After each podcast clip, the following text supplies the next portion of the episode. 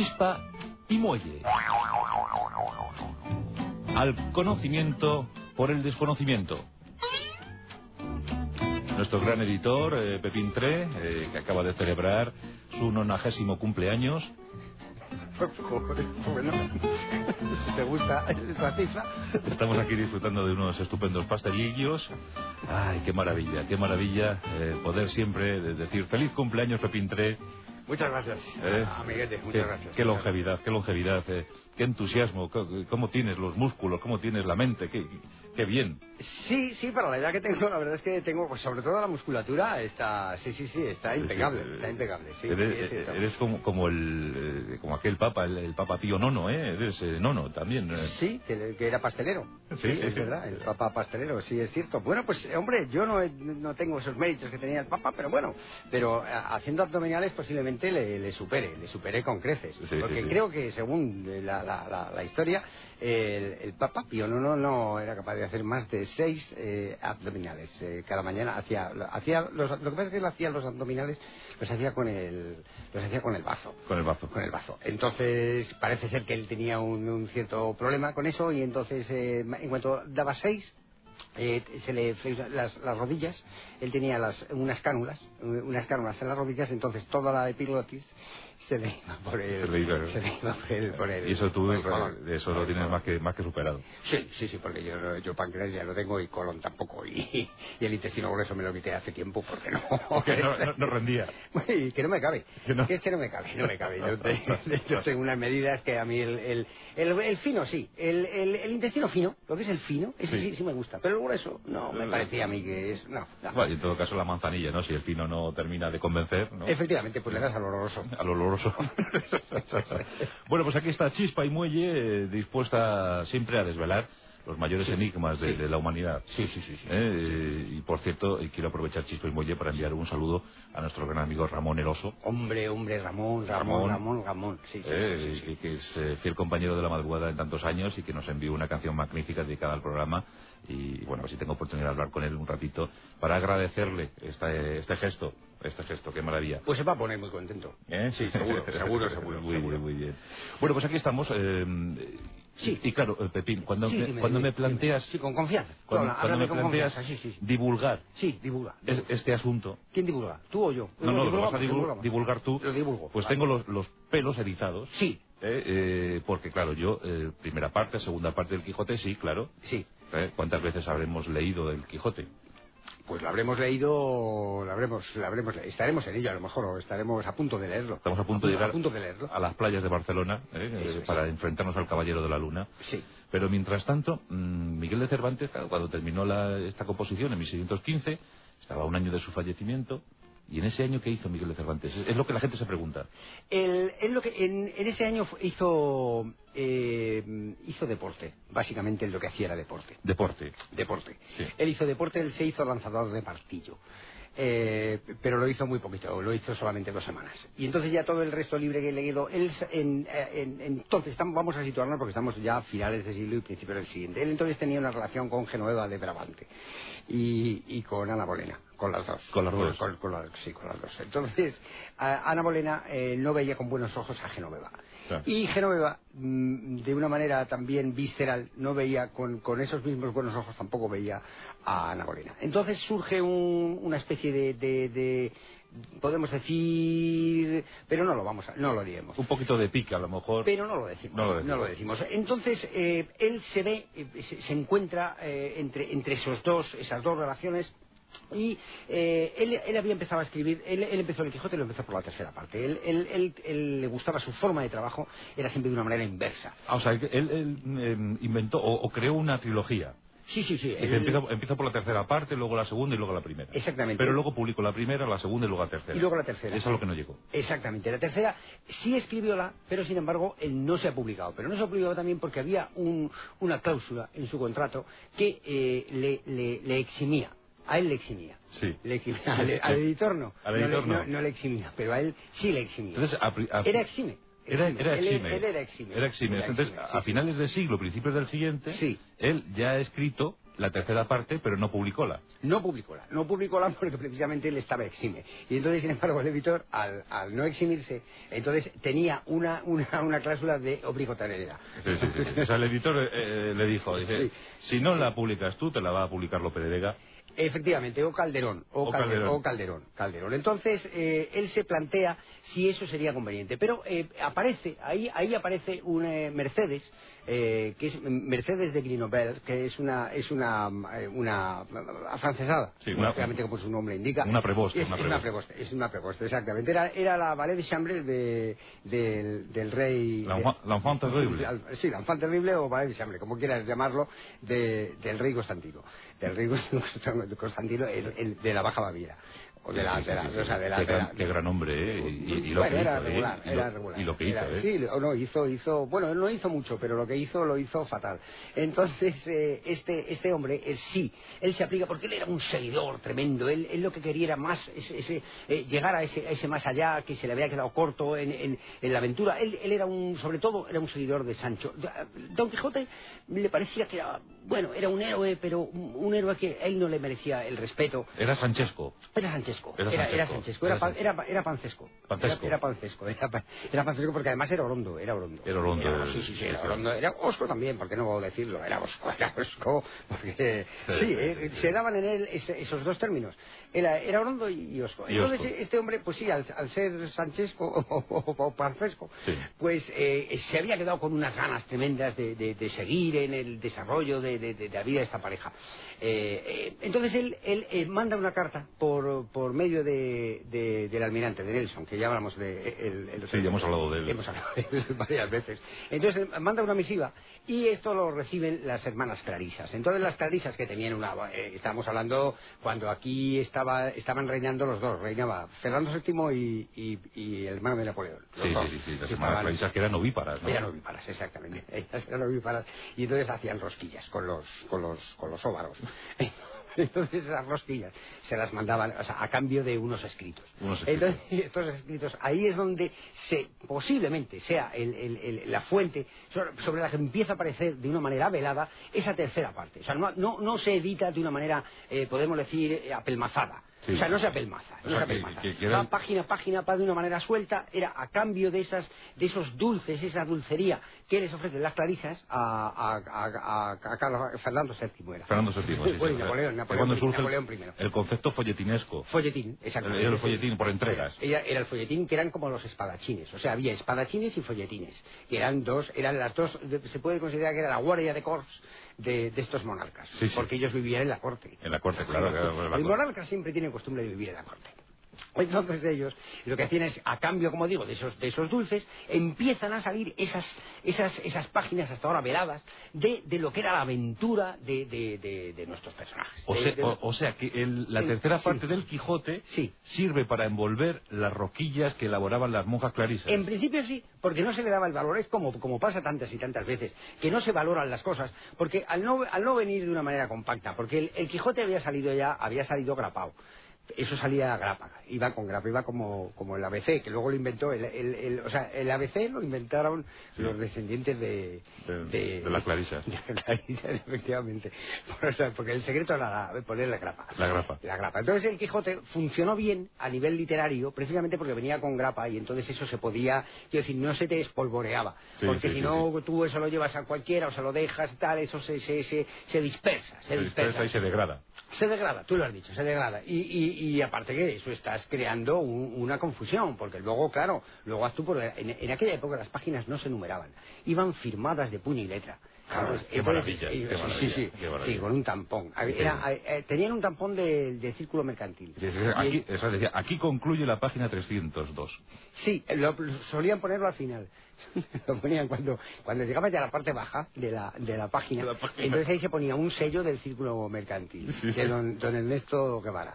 Y entonces él firmaba y daba fe. Daba fe, de que esa página terminaba y entonces la aventura que se estuviera tratando en esa página debía pasar obligatoriamente a la página siguiente. A la página siguiente. Y entonces, eso sí, daba fe el notario del reino y a partir de ahí ya con la grapa salía perfecto. Pero claro, esto llevado por las hermanas Clarisas, que ellas no saben, o sea, de, dulcería, sí sabían. Pero en cuanto a todo lo que es esta trama literaria, editorial, pues exactamente, era, eh, para ellas era eso era, era un, un desbarajuste. Un y así lo dicen. En las crónicas, cuando la madre abadesa, Sor Cirueli, escribe, escribe en su diario. lo escribe en su diario. Dice, es, es, es eh, fuere, fuere un desbarajuste esto por no, por no tener grapa. Nunca supimos qué hacer con ello. Efectivamente. Y entonces eh, empiezan, ya te digo, a aparecer, pero ya empiezan los coleccionistas. Ahí hay un atismo, hay un atismo.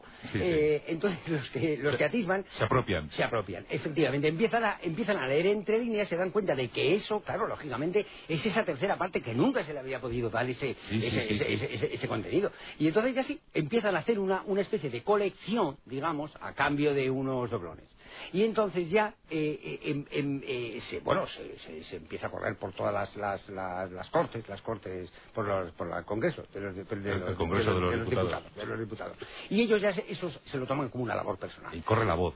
Corre la voz. Tú has enterado que estaba. exactamente, corre la voz. Y entonces hay un, bueno, pues un, un, pregonero, se puede considerar, que es el que, el que llevaba las noticias que se extraían de, todo lo que venía de Talavera de la del norte de Talavera de la Reina hasta Medinaceli, eso estaba considerado que era un territorio que él tenía que controlar personalmente. Digo él. Él. Él. él, Miguel. Bueno, no, era... No, el pregonero. No, era, el pregonero. Miguel estaba haciendo... Él hacía sus cosas. Miguel hacía sus cosas y él no se preocupaba. Él no estaba para esas cosas. Él, estaba lo suyo. Su valor era, era, era, puramente literario y todo lo que es eh, management, que se podría considerar en, los tiempos que estamos en eso sería una labor de, management. Management. eso, lo, eso lo llevaba el, pregonero, que era el que siempre decían eso y el maestro armero, que era el que siempre le tenía que preguntar. ¿Cómo va esto? Decía, pues mire, le, se lo preguntas al maestro armero. maestro armero. Entonces el maestro armero al final se enriquece gracias a esto y empiezan a aparecer, y ahí es, eso es lo más, lo más precioso de esta historia porque surge, eh, eh, vemos ya en las primeras páginas cómo eh, este hombre Miguel, Miguel, ahora me estoy diciendo a Miguel, al autor, Miguel, eh, Miguelín. Miguelín, Miguelín, ¿a qué le llamamos? Miguelín, Miguelín, Miguelín, como le llamaban a Miguelito, incluso le llamaron Miguelito. En la roda, en la roda. En la roda, en la roda Miguelito. Uno luego ha pasado por las hermanas Clarices, que eso, y tenían el copyright de esto, y ahora lo venden en, lo venden en Casa Juanito. En la, en la roda venden, venden lo que son los dulces de las hermanas Clarices pasadas por, por la mano. Por el tamiz. Por, por, el tamiz, por el brazo incorrupto de Miguel de Cervantes, que lo tienen los turcos, por cierto. Lo tienen los turcos en Damasco. Entonces, con este con este brazo, que era que él nunca lo utilizó para escribir, porque lo tenía, al tenerlo los... Él lo intentó, pero entonces tenía que ponerse en contacto con los turcos. Con los turcos. ¿Me podéis mandar el brazo? El, brazo, mamones. Que tengo, exactamente, que tengo que escribir, me queda por escribir una parte.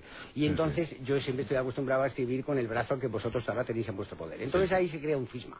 Ahí hay un cisma. Y entonces el Papa Luna es cuando se queda en... ¿Dónde interviene? Sí, se queda en, se queda, se queda en Peñíscola. En Peñíscola. En Peñíscola, se queda en Peñíscola. Entonces ya con todo eso ya tenemos los elementos que para que para que entendamos un poquito cómo, cómo se vivía eh, esa tercera parte del Quijote en la corte y cómo de alguna manera puede va, va llegando hasta nuestros días. Entonces pues, ahora una vez en posesión de la urdimbre. Sí, la urdimbre, eso tú lo has eh, dicho. sí, pues ya podemos empezar a confeccionar. Sí, ¿eh? sí, a dar unos datos de, de, a qué a qué a qué atañe a qué atañe precisamente esa tercera parte del Quijote. Entonces, ¿Qué, qué, qué quiso decir? ¿Quién?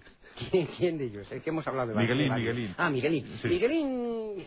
Miguelín quiso decir muchísimas cosas a lo largo de su vida. Lo que pasa es que no tenía tiempo para decirlas todas. Entonces lo que hizo es, él, él, él hacía, se movía eh, por, por, por tropos él lo hacía en tropos todo.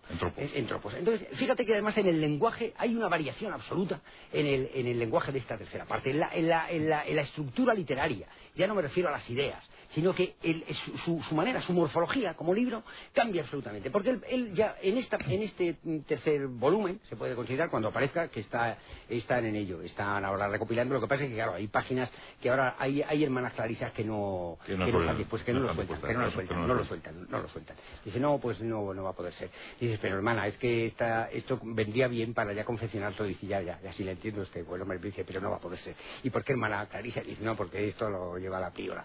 Dice, pero y no podíamos hablar con la priora. Y dice, uy, no, ¿qué, qué me dice? No, no, Está muy ocupada. no, no va a poder ser, no va a poder ser. Entonces, con esta frase, en principio, que, que es el, el- este no va a poder ser, le ofrece una dificultad mucho mayor a, a que podamos mm, llegar a tener en, en su totalidad esta tercera parte. Pero bueno, sí podemos adelantar algo. Eso, eso. Él, él, él lo sitúa, Miguelín lo sitúa, lo sitúa ya, o sea, eh, en- concretamente en Alejandría. En Alejandría.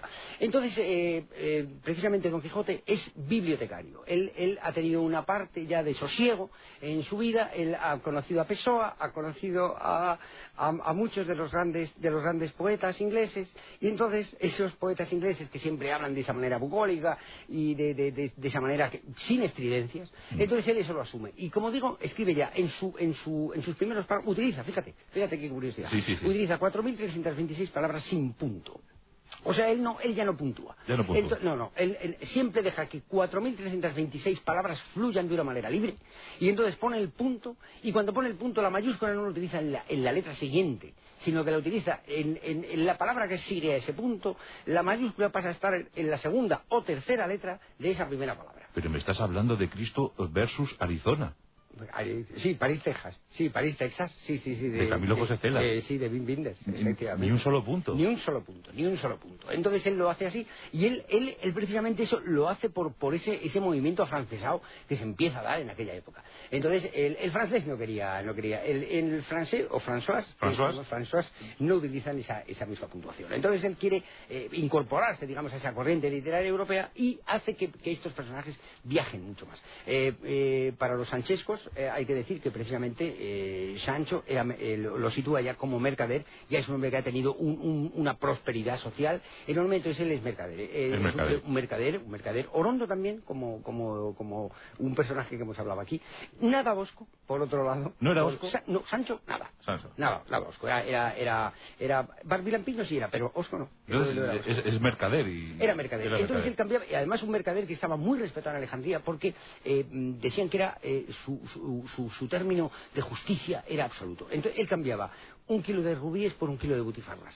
Y era exacto. O sea, al que le diera un kilo de rubíes, él le, le devolvía exactamente esos mil gramos, Mil gramos. De, de- de butifarras. O sea, honesto. Honesto, absolutamente. Honesto, no, honesto. Utilizaba un sistema de pesas, de pesas hidráulicas, que él tenía, que él precisamente había, había utilizado de, de Botticelli. Sí, y sí, sí, entonces eran unas pesas hidráulicas que, se, que ponía a seis, seis, seis personas, seis infantes, seis, seis niños, podía considerarse, seis, sí, seis efebos, lo que él llamaba seis efebos. Entonces los ponía en un platillo y ponía en otro lado dos de los, de los elefantes que había utilizado, que había utilizado Alejandro Magno. Alejandro Magno para, para atravesar los Alpes. Entonces, aquello que pesara más es lo que él consideraba que era verdad. Entonces ahí ponía los rubíes. Qué bueno, qué bueno. Sí, es. sí. Y en cuanto a Quijote, Bueno, el Quijote, Quijote estaba, eh, eh, es bibliotecario, pero él eh, siente también de nuevo la llamada eh, de, de- de volver otra vez a lo, lo que eh, eh, Shakespeare llamaba un the road again, que es la carretera otra vez, the road again. sí, Entonces, sí. Esto, que esto ya lo dice Shakespeare en, en El sueño de una noche de verano, sí, sí, sí, pues sí, sí. eh, eh, No more lonely nights. Sí, también lo dice. Es que, claro, es que hay que decir un montón de cosas. Para escribir una obra completa, de Sí, sí, sí, cosas sí. hay que Hay que- ahí un mucha montón de- paja, un mucha montón- paja. un montón de frases. mucha paja, efectivamente. Entonces este, este hombre eh, vuelve, como digo, eh, eh, vuelve a las andadas y entonces se mueve, es muy curioso, porque se, se mueve, eh, va de Anatolia a, a Capadocia y de la Capadocia a Anatolia. Y de- en Anatolia parte de nuevo hacia la Capadocia y de la Capadocia le gusta regresar a Anatolia. Y, una- cuando está, siempre que está en Anatolia, vuelve a partir hacia la Capadocia. O y sea, es estando... eh, Un ir y venir. Se puede considerar. Un- un- era itinerante, efectivamente. Era, era- itinera, itinera. itinera, Itinera. itinera, pero siempre entre esos dos puntos que para él son claves porque parece ser que son puntos de, de- de conocimiento. Ah. Son, sí, sí, sí. Hay, hay un encuentro, un encuentro de, de- de energías. Claro, hay un sí, encuentro sí. de energías. Pero, energías. entonces, ¿por qué, por qué dice esto de en un lugar de Anatolia de cuyo nombre no quiero acordarme? porque se estaba refiriendo a Capadocia. Entonces es que nunca se acordaba de dónde estaba. Como iba, iba y venía, y además a una velocidad de vértigo, porque había cambiado de caballo. Porque claro, si no, eso sería imposible O hacerlo. sea, que Rocinante ya no aparece en No, no, en, en esta no aparece. En Ya esta no está, ya no está. En esta estaba Bellica. en esta, parece se lo cambia, se lo cambia, ahí parece ser, parece ser que hay un, sí, hay una metamorfosis, entonces eh, precisamente como Babieca pasa a ser un caballo místico en, en, todas las escrituras, sí, sí, eh, Babieca aparece como un caballo místico. El signo, al signo se le da históricamente no se le da ninguna importancia y de hecho no la tiene. No la tiene Pero sin embargo Babieca sí la tiene por tener que soportar a, al Cid sobre sus propias patas.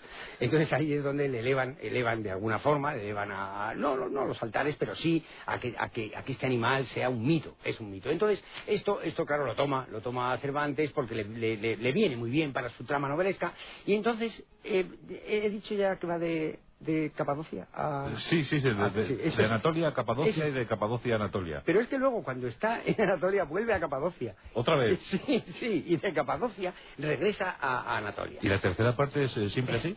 hombre, hombre, luego tiene más. Hay una parte, entre viaje y viaje, le pilla precisamente, eh, se, da de bruces, se da de bruces con Gengis Khan. Entonces lo, lo, confunde con la aurora boreal y le, y le, le, o sea, le da un, una lanzada. entonces en aquella se llama una lanzada. Pero Pepín, eh, dolas aventuras, dolas gestas, dolas hazañas. Sí, no, Dolas sí, ahí sí, sí, Sí, sí, sí, sí, sí, sí. El, hombre, era una, era, estaba devaluado, había sus cosas, o sea, no, eh, Sancho, por ejemplo, en Dolas no quería nada.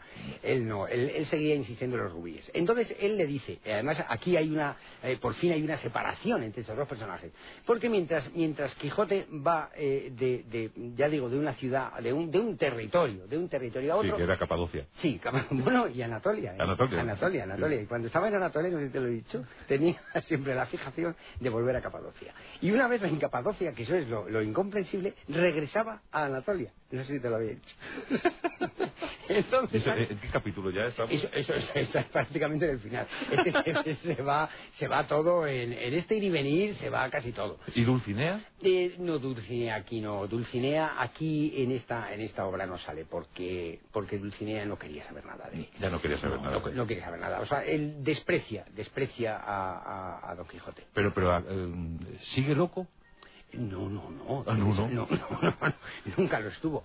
No, no. Lo que pasa es que era, era un hombre móvil, era un hombre que tenía esa capacidad para poder desplazarse de un territorio a otro. Entonces eso en aquella época, estamos hablando, claro, eso se, sí, se confundía a veces con la locura. Dice, ¿por qué va a Capadocia y luego regresa otra vez a Anatolia? Entonces había gente que decía, este hombre es que no está en sus cabales. Pero claro, eso lo entendieron, y ya hablaremos de él, eso lo entendió precisamente Musfan, el, muy, el, emir, el emir, porque ese, ese fue el que entendió y, cuidado, que dio precisamente con la gradación del territorio que él estaba buscando, que era que estaba curiosamente entre Anatolia y, Capadocia.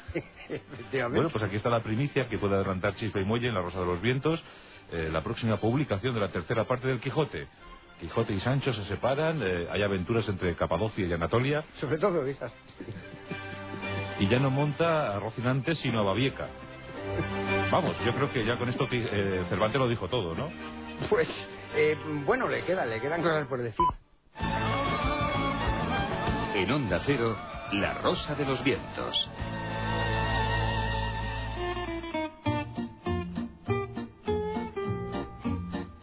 Chispa y muelle. En el albor de la Navidad, un momento entrañable para reunirnos qué maravilla, tengo aquí el, disco, el tributo a Javier Crae, qué maravilla de, disco, dos CDs. Así es. ¿Tiene DVD? También. Es un desplegable para, una, auténtica maravilla. Así que una recomendación que hace La Rosa de los Vientos, una recomendación de Chispa y Muelle, este homenaje a, Javier Crae, con Alejandro Sanz, eh, incluso Pepín Tre, Incluso, pero bueno, pero, pero vamos, eso es despreciable, es como gaseoso. el meollo de la cuestión está en el resto de las figuras, que la verdad es que son, es un poderío, vamos, es un asombro, ¿no? El que tantos y tantos compañeros de CRAE hayan estado dispuestos a, bueno pues a hacer un poco suyas las canciones ¿no? a darle un aplauso a, Javier Crae ¿verdad? a darle un aplauso merecido por supuesto hombre Luis Eduardo Aute el Wyoming Pablo Carbonell eh, bueno pues son muchos 27 Sí, sí, hasta Rosendo. Hasta Rosendo. Hasta Rosendo, efectivamente, el, glorioso Rosendo. glorioso Rosendo. Bueno, pues qué, bien este homenaje, este tributo a Javier Crae. Qué buena recomendación. Bueno, pues eh, yo supongo que a Javier Crae eh, le interesaría mucho saber acerca del origen de la lotería. ¿eh? el origen de la Siempre, lotería siempre, siempre me la estoy preguntando. Siempre. es una cosa, es una constante en su vida. eh, Sí, lo ha sido. ese décimo, ¿verdad?, que, que nos dé alegría, que nos dé riqueza, que, nos, que nos permita unos años de holganza. Sí, sí, sí, sí, ¿Eh? sí. Incluso la totalidad de los años que nos queden de holganza. De holganza, de, Sí, eso de holganza.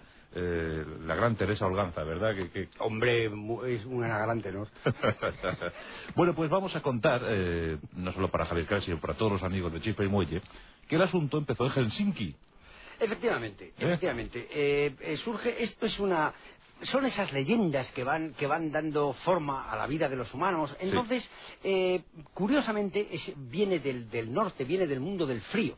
Eh, entonces, el santo, el santo niño de Helsinki es, un- es una leyenda preciosísima, Sí. de la que luego surge todo ese mundo de los loteros, de los kioscos, de lo que es el décimo, de lo que es el premio, de lo que son eh, eh, ciertos enfados familiares a veces sí, sí, por el reparto, eh, incluso también esa, esa vestimenta que utilizaban en el, en el medievo, esas cotas de malla que tienen, tienen mucho que ver, aunque aparentemente no se vea la relación. Las cotas de malla. Las cotas de malla, efectivamente. Y lo mismo, esas, eh, lo que se llamó catamarán. El- El, catamarán. el catamarán, el catamarán. Efectivamente, el catamarán. El santo niño de Helsinki, eh, ¿cómo era el niño aquel y cómo llegó a ser santo? Pues él, no, el principio fue un niño, un niño frío, un niño frío, un niño frío. Eh, se llamaba, eh, el nombre suyo era eh, Juan Andrade Bonetti. Y eh, era un niño termómetro, era un niño que, que su familia le utilizaba para medir la temperatura. Juan Andrade Bonetti. Juan Andrade Bonetti. Entonces este niño le ponían a la intemperie, eh, era siempre coincidía con estas fechas, precisamente porque era, era la, la- la fecha invernal, la fecha navideña. Le sacaban al, al alféizar. Le dejaban, sí, él realmente el niño vivía en el Alféizar, o sea, el- donde no vivía era en el interior del, del hogar. Sí. Entonces este niño, que era, le llamaban también los amigos, le llamaban Fahrenheit, eh, entonces él daba una serie de temperatura, él cantaba, cantaba como los mirlos, porque él, él era muy amigo, como vivía siempre, pasaba mucho tiempo al aire libre, Sí. pues él se hizo muy amigo de los mirlos, de los, de los, de, cacatúas en general. Cacatúas, De las cacatúas, exactamente. Él siempre, él le gustaba imitar el canto de la cacatúa. De la. Cacatúa. Entonces este niño, este niño termómetro, eh, se, se- se- se hace grande entre, entre el hielo, parte eh, eh, esos fiordos noruegos, que ya hemos hablado tanto de los fiordos noruegos, Sí, sí, sí, tan, como, como cuna del, del, del- del humor. tan cercanos a Helsinki, ¿verdad? A Helsinki. Porque estamos hablando en todo caso de un Helsinki. eh, ¿en, en qué época podemos...? Pues estamos, estamos eh, también en final de siglo, principios del siguiente. Entonces eso era, claro, tenía lógicamente otra, Sí, había sí. otras divisiones fronterizas, había- incluso geológicamente. Otros eh, conceptos otros- geográficos. Otros conceptos geográficos, efectivamente. Entonces el calor y el frío era muy importante para el humano. El calor y el frío era, era fundamental porque eh, no es como ahora que hubiera una, una vestimenta, quiero decir, en el armario de cada uno de nosotros, pues puede haber, puede haber camisas de manga larga y camisas de manga corta. Entonces no. Entonces no había, no había esa, esa facilidad, podemos decir, para que el, el humano, eh, dependiendo de qué temperatura hubiera, pues pudiera ponerse una cosa o pudiera ponerse la contraria. Claro. En aquella época no. Entonces decía churro, media manga, manga entera. No, esto era, era todo churro. Todo churro, efectivamente. Entonces, porque además estamos hablando de la época en que el traje, el traje realmente iba, eh, como tú has dicho, iba en, era en madera de balsa, iba todo en madera de balsa y luego llevaba eh, mimbres eh, con inglete, y eh, iba todo ingletado en cola de Milano. ¿Cómo era ese Helsinki que vio llegar a este niño?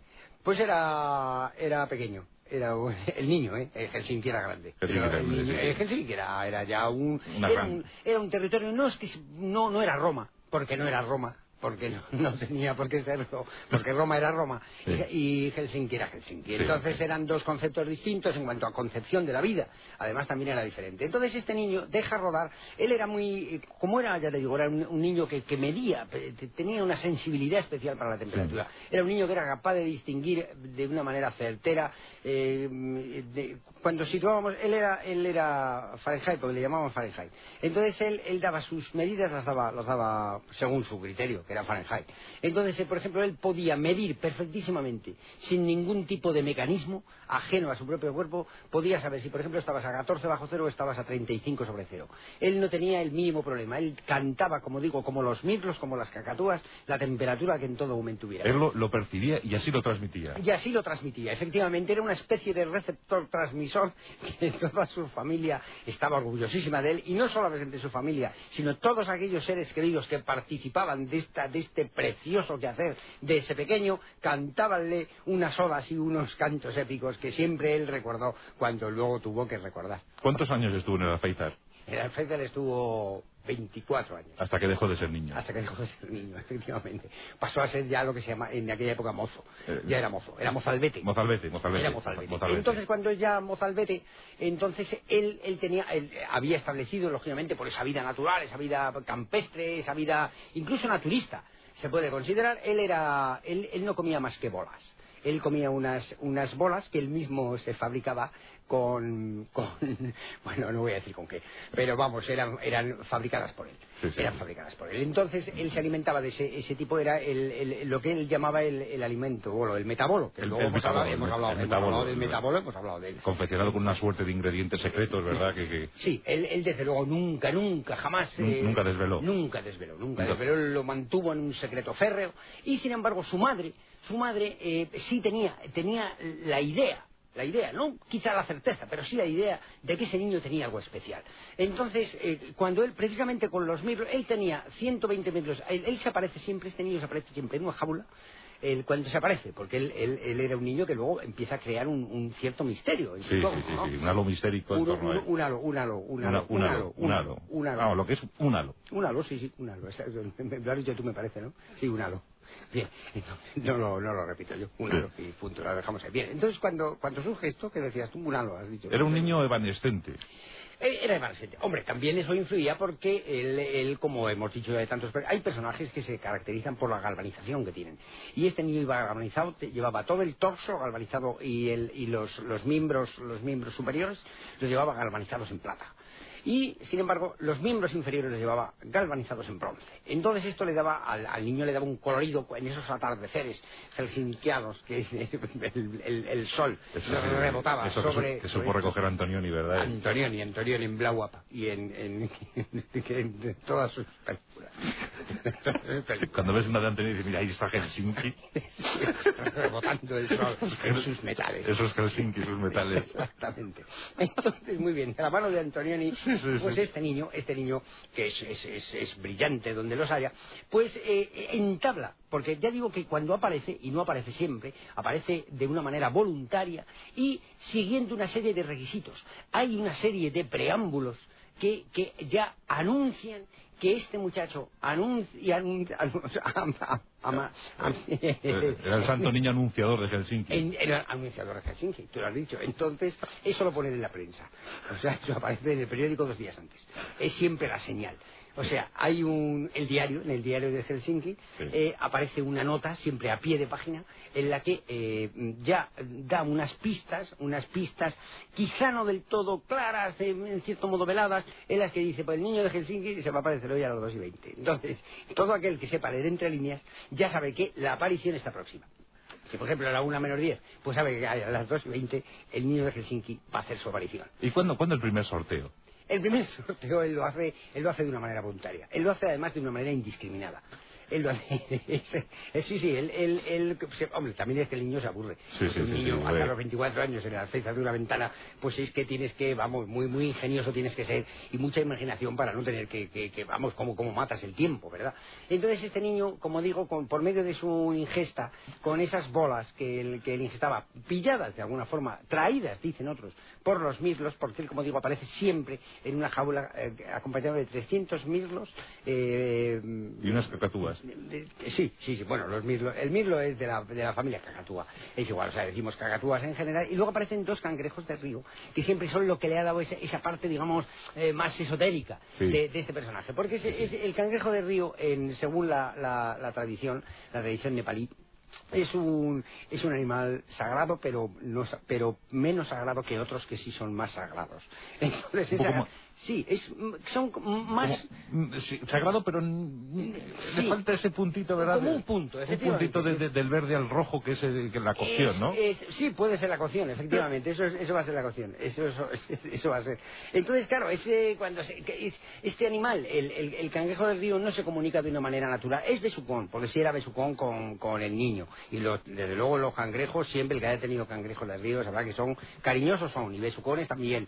Y, y te dan lo me- lo- lo mejor que tienen. Sí, eso, sí, eso sí. te lo dan. Son desprendidos, son generosos. Sí, y sin embargo, los mirlos, quizá por, por vivir en cautividad, entonces ellos lo que hacen es que solamente al- alimentan, alimentan sus, sus pectorales con cera. Con cera. virgen. Entonces este niño, por medio de esa cera virgen que él, él utilizaba para ponérsela como venda, para venda, pues no, no quería ver el mundo exterior. Era tal el rechazo que tenía hacia ese mundo exterior que él, él se vendaba en, en cera virgen con, con cirios. Con cirios. Con cirios.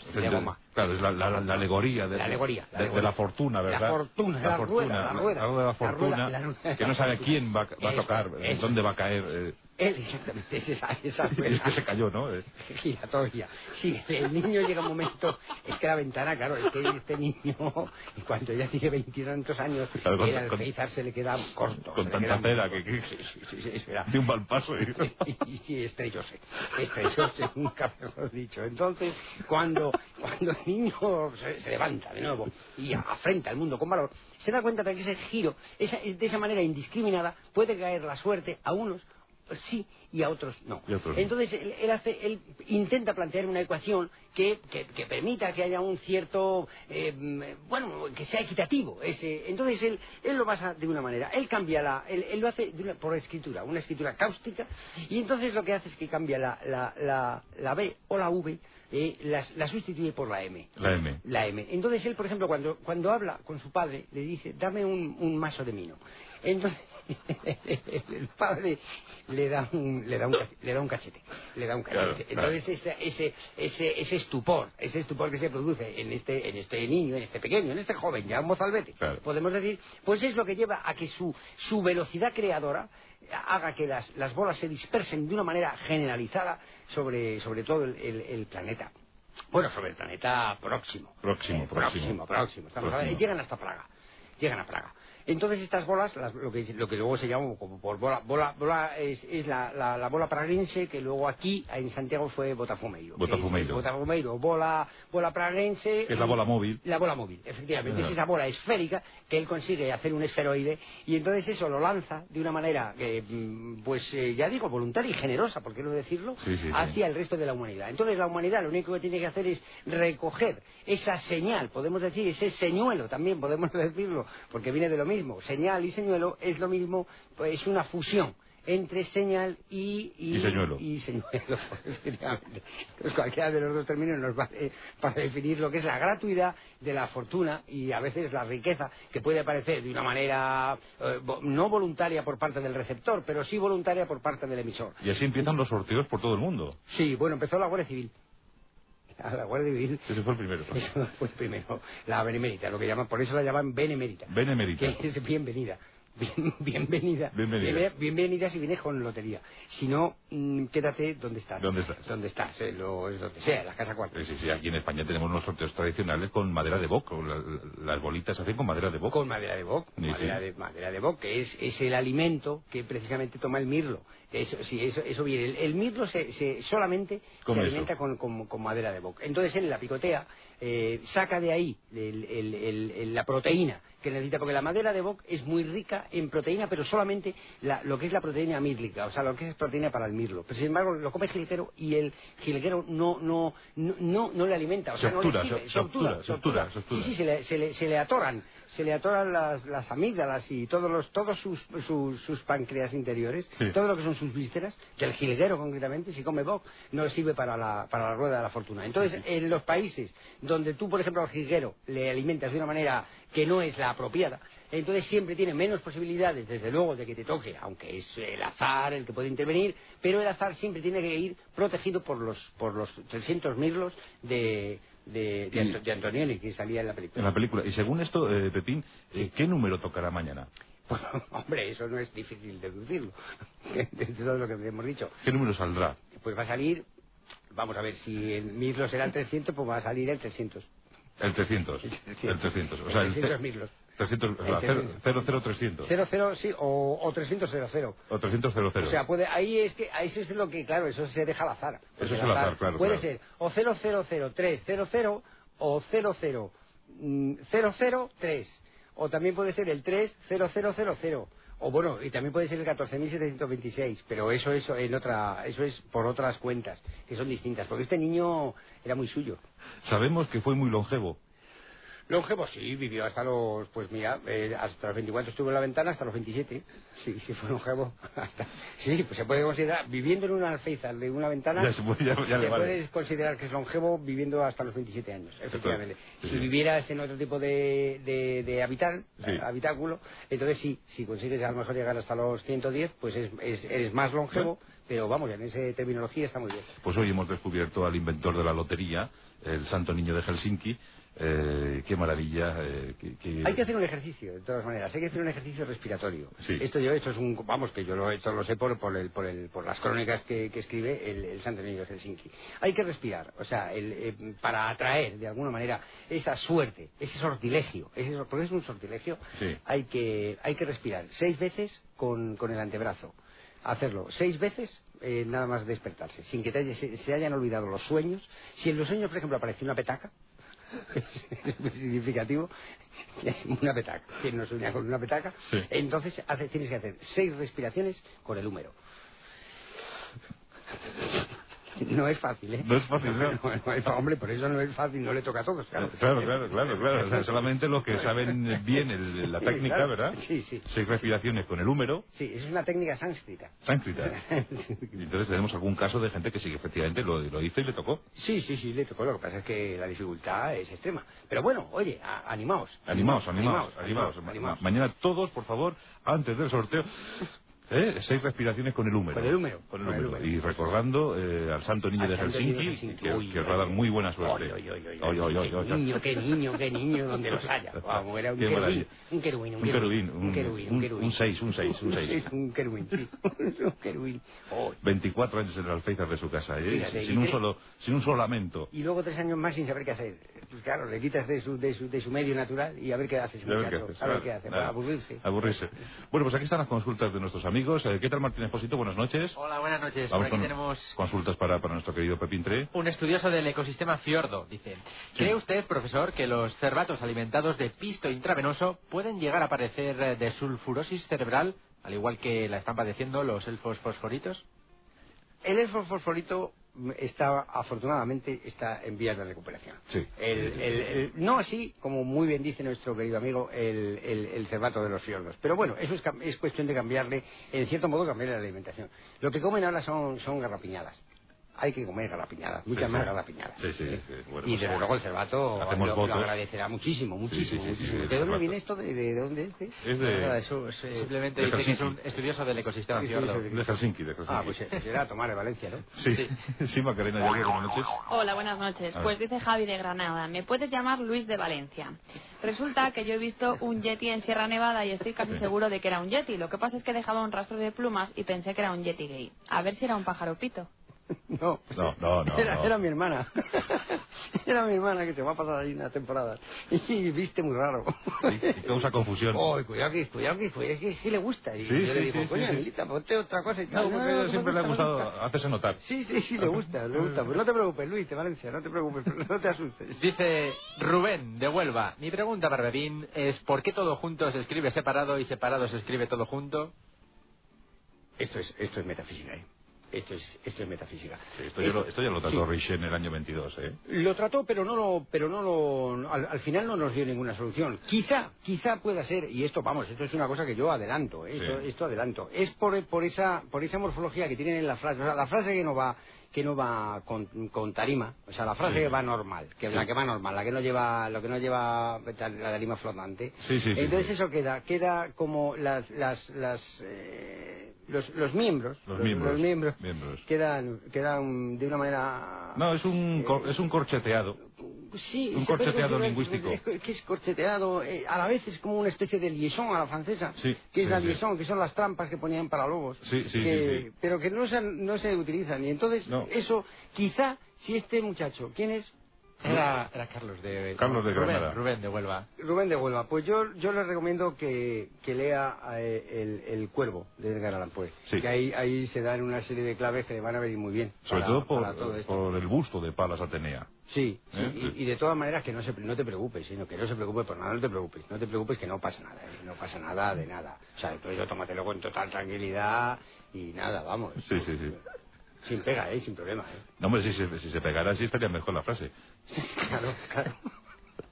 Sí, Ma- Macarena. Dice Fran, quiero que Pepín me dé su opinión sobre la comunicación del arenque. Cada arenque tiene su propio tono anal y puede influir el extracto de alubia asturiana en el arenque haciéndole hablar hasta por las branquias. Sí, el arenque ha sido uno de los animales más musicales que, que yo he conocido.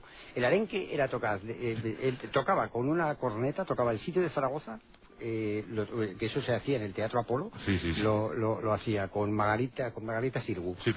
que era una gran actriz, pues salían los dos, salía el arenque tocando la corneta y tocaba el sitio de Zaragoza con la, con la branquia izquierda. Y con la derecha saludaba a Margarita Sirgu y le besaba la mano. Qué maravilla. Todo eso se ha perdido, ¿eh? Sí, eso se ha perdido. Ese, eh, es que, claro, cuando falta ese tipo de espectáculos, empieza el mundo decae. El mundo decae.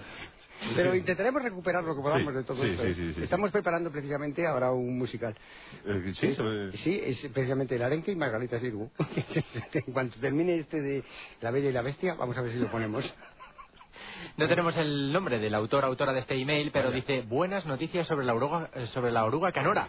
Dice, hombre, después de tantos días, meses, con el corazón en un puño, concretamente en el izquierdo de mi novia, tras escuchar de boca de Pepín que solamente quedaba una colonia de esta especie y muy poco numerosa, Sí. resulta que esta mañana me he cruzado con una oruga de dicha especie condenada al ostracismo de la colonia original. Dicha oruga manifestó su deseo de fundar una nueva colonia, aunque eso sí, como de esta aspiración solo tiene previsto que llegue a unos cientos de miles de millones de ejemplares, por lo que creo que hay una pequeña esperanza para que la especie no llegue a extinguirse. Hombre, hombre. Yo, sí. yo creo que sí, porque ya la colonia que había, me parece que eran de. eran, no sé si eran. Tres, cuatro, 435 mil millones, me parece que era la que había, la Sí, que había la que, que estaba extinguiendo. Que a saber, a saber, extinguiéndose. a saber. Pero si ahora, si ahora se, se, se puede. Bueno, además que ahora hay la posibilidad de que eh, se le, a la oruga canora lleva un suplemento, lleva un, lleva como las camisas estas, las, las que había antes de, de Subalén, Sí. que eso- eso- llevan- están portando camisas de Subalén. Entonces ahí ponen los huevos, los, los huevos porque son, son ovíparos. Son ovíparos. Son ovíparos. Entonces le ponen, le ponen los huevos y lo- los están mandando todos a, a Vancouver, que precisamente recibimos un correo, Un otro correo de Vancouver, de. Vancouver. Y entonces allí los, los, los cubren con, con clara de huevo y surge lo que se llama el bueno lo, Ah, sí, lo el- que- lo que aquí se sí, llama sí, el marrón- el marrón glacé de la- el marrón glacé, el marrón ese, glacé, sí, la, la, la costra La costra, la costra. la. Jorge de Cádiz dice, me gustaría preguntarle a Pepín a qué es debido tanta lesión de rodilla en los jugadores del Barça, si la oruga canora anda detrás de todo eso, puesto que tengo entendido que los médicos del club están barajando cierta posibilidad. Y además me gustaría decirle a mi catalana Laurita que tiene un arte que no se puede aguantar y aprovechar para pedirle matrimonio. De verdad, es que aprovechan cualquier hueco, ¿eh? es- cualquier espacio radiofónico. Esto es meterlo con calzador Sí, sí, sí, sí, sí, sí, o sea aprovecho tal que Matrimonio tiene- a Laurita, ¿eh? pero vamos esto es una o sea perdóname ¿eh? perdóname quién era Luis Luis de Valencia Eh, no, Jorge de Cádiz. Jorge de Cádiz. Jorge de Cádiz. Eso es un morro, pero vamos, o sea, Sí, tú sí, tienes sí. un morro que te lo pisas, chavalote. O sea, empiezas ahora a decir aquí que si las lesiones que tiene este y el otro, Sí, sí, sí. todo para, para decir Para a pedir tu matrimonio. novia, efectivamente, pedir a tu novia.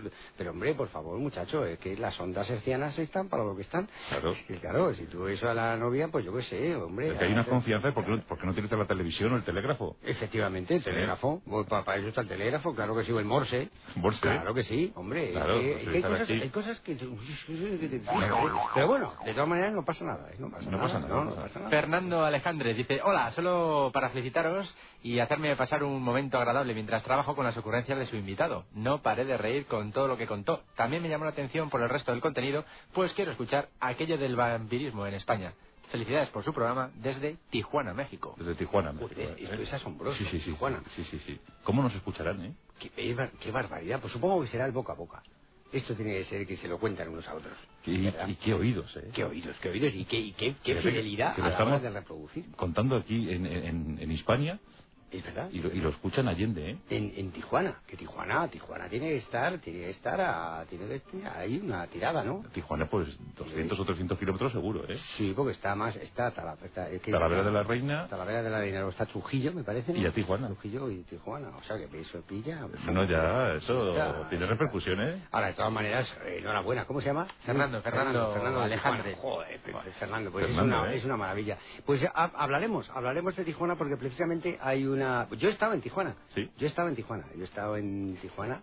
bueno, fue eso, salí de Talavera de la Reina y digo, ¿cuándo? bienvenido a un cartel gigante, bienvenido a Tijuana. Tijuana. Y entonces, bueno, pues tengo cosas, tengo, claro que sí, anécdotas y hechos que me ocurrieron allí, muy, la verdad es que muy sabrosos, muy Sí. sabrosos, muy sabrosos. Pues muchas gracias, Pepín Tre. Hasta aquí Chispa y Muelle, nuestra gran revista de ámbito científico, ¿eh? Divulgativa. Sí, os voy a contar luego otra cosa más. Luego, eh, sí, ahora, ¿queda tiempo ahora? Bueno. Sí, te- un minuto, sí, sí. Ah, no, a un minuto solo. Ah, no, es que lo que iba a contar eh, sería para otra hora, hora y pico. Entonces ya la semana que viene. Ah, bueno, bueno, bueno.